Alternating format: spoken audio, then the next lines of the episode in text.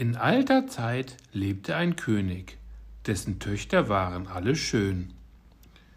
Die jüngste aber war so schön, dass die Sonne selber sich wunderte, so oft sie ihr ins Gesicht schien.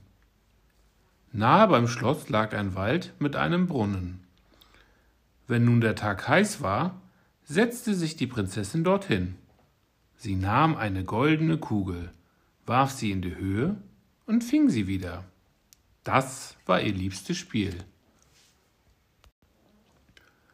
Nun trug es sich einmal zu, dass die goldene Kugel der Königstochter aus dem Händchen glitt und geradewegs ins Wasser fiel. Die Kugel verschwand, denn der Brunnen war so tief, dass man keinen Grund sah. Da fing die Prinzessin an zu weinen und weinte immer lauter und konnte sich gar nicht trösten. Und wie sie so klagte, rief es Du schreist ja, dass ich ein Stein erbarmen möchte.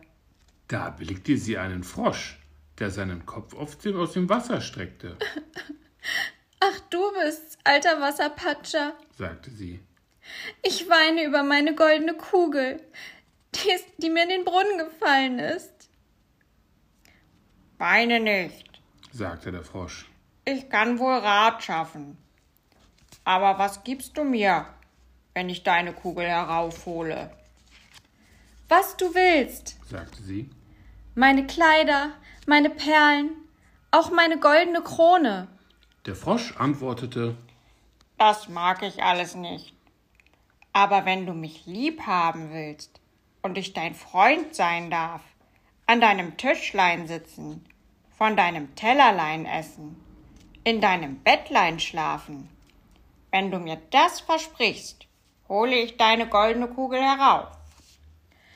Ach, sagte sie, ich verspreche dir alles, wenn du mir nur die Kugel wiederbringst. Sie dachte aber, was der dumme Frosch schwätzt, der sitzt im Wasser und kann keines Menschen Freund sein. Der Frosch sank hinab. Nach einem Weilchen kam er wieder herauf, hatte die Kugel im Mauf und warf sie ins Gras. Die Königstochter freute sich sehr, als sie ihr schönes Spielzeug erblickte, hob es auf und lief damit fort. Warte! rief der Frosch. Nimm mich mit! Aber sie hörte nicht darauf, eilte nach Hause und hatte den armen Frosch bald vergessen. Am nächsten Tag, als sie mit dem König und allen Hofleuten bei Tische saß, da kam plitsch, platsch etwas die Marmortreppe heraufgekrochen. Es klopfte an der Tür und rief Königstochter, Jüngste, mach mir auf! Als sie aber aufmachte, da saß der Frosch draußen. Hastig warf sie die Tür zu und setzte sich voller Angst wieder an den Tisch. Der König merkte, dass ihr das Herz gewaltig klopfte und fragte, wer draußen sei. Ach, lieber Vater, antwortete die Prinzessin. Es ist ein garstiger Frosch. Als ich gestern beim Brunnen spielte, fiel meine goldene Kugel ins Wasser. Und weil ich so weinte, hat der Frosch sie wieder heraufgeholt. Und weil er es durchaus verlangte, versprach ich ihm, er solle mein Freund sein. Ich dachte aber nie, dass er aus seinem Wasser heraus könnte. Nun ist er da und will zu mir. Indem klopfte es wieder und rief Königstochter, Jüngste, mach mir auf. Da sagte der König Was du versprochen hast, das musst du auch halten. Geh nur und mach auf. Die Prinzessin öffnete die Tür. Da hüpfte der Frosch hinein, bis zu ihrem Stuhl. Da rief er Heb mich herauf zu dir. Als der Frosch auf dem Tisch saß, sprach er Nun schieb mir dein goldenes Tellerlein her, damit wir zusammen essen. Sie gehorchte widerwillig. Der Frosch ließ sich schmecken, aber ihr blieb jeder Bissen im Halse stecken. Schließlich sprach er Ich bin satt. Nun trag mich in deine Kammer. Wir wollen uns schlafen legen. Die Königstochter fing an zu weinen.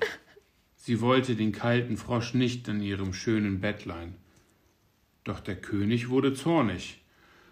Wer dir in der Not geholfen hat, den sollst du später nicht verachten.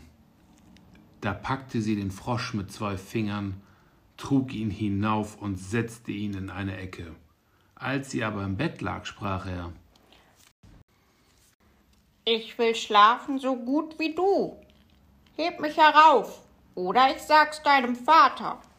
Da wurde die Prinzessin böse, griff den Frosch und warf ihn mit aller Kraft gegen die Wand. Als er aber herabfiel, war er kein Frosch mehr, sondern ein Königssohn mit schönen, freundlichen Augen.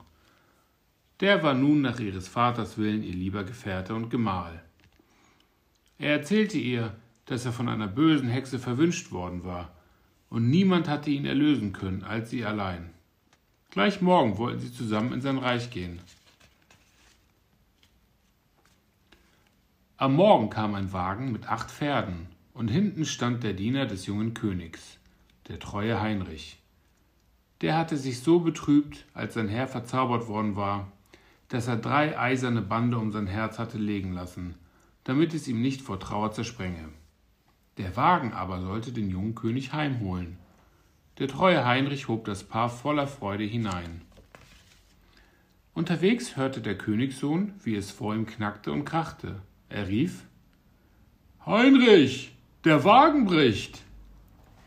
Nein, Herr, der Wagen nicht.